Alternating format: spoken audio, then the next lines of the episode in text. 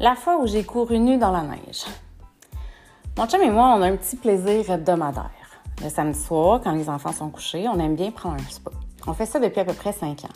C'est comme euh, notre moment à nous, là, on peut pas déroger. Mais samedi soir dernier, je souhaite faire la grève du spa. J'ai juste pas le goût.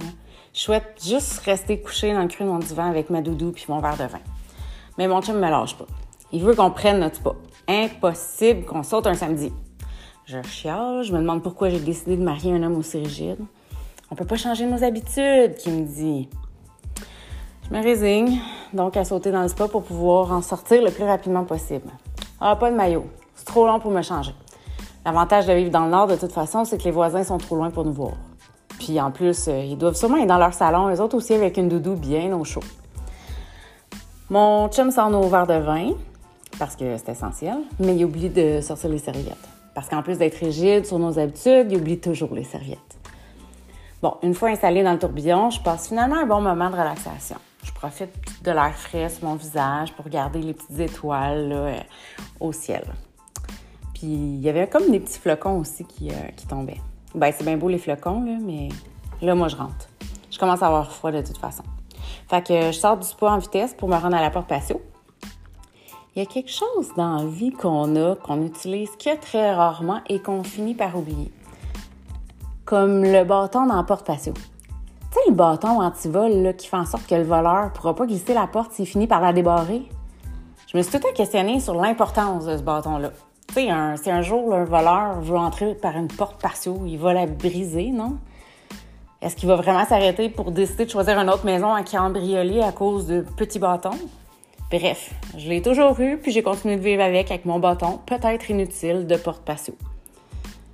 Mais ce soir, ce bâton a pris une place euh, beaucoup trop importante dans ma vie. Je tente d'ouvrir la porte et je force, mais le bâton, lui, qui devait chercher une raison de vivre à ce moment-là même, tombe. Ouais, il tombe. Il m'embarque dehors, nu. Sérieux? Je regarde mon chum.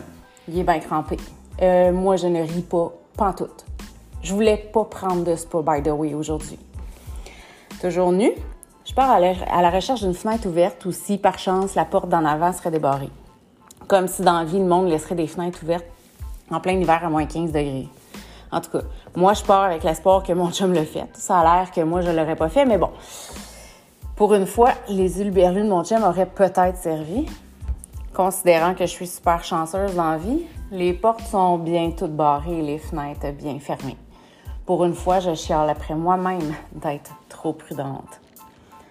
Je retourne me réchauffer dans le spa en bougonnant. Mon chum, il me dit Qu'est-ce que tu fais? Ben, je m'installe pour dormir, quand? Simone, franchement, là, c'est juste drôle. Franchement, c'est vrai que c'est drôle. Ben drôle. Tu ris, mais pas moi. Je fais la baboune. Je reste dans le spa, point. Mon chum allume, comme une lumière. Mon père, qui habite juste à côté de chez nous, a un double de la clé de la maison. Roche, papier, ciseaux, allumette. Mon chum perd. Wouh! Je gagne pour une fois dans ma vie. J'ai enfin retrouvé le sourire quand je l'ai vu courir nu dans la neige, sans serviette ni souliers, en se tenant la poche de petit enfant potentiel pour demander à mon cher papa de bien vouloir venir nous débarrer la porte. J'ai maintenant hâte au réveillon des fêtes en.